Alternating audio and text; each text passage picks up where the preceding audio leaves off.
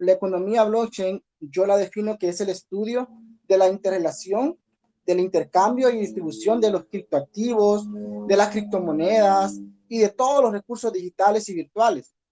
Así también podemos definirla como la interacción de cada uno de los componentes hacia el mundo exterior. Sabemos que lo que es tecnología blockchain se refiere a lo que es a lo virtual, pero tiene influencia o consecuencia a lo que es a lo físico, como en este caso, como se ha hablado mucho, a lo que es la economía, al mercado mundial, a lo que son los diferentes procesos, sabemos que ha afectado mucho a la salud, sabemos que ha afectado mucho lo que son también a,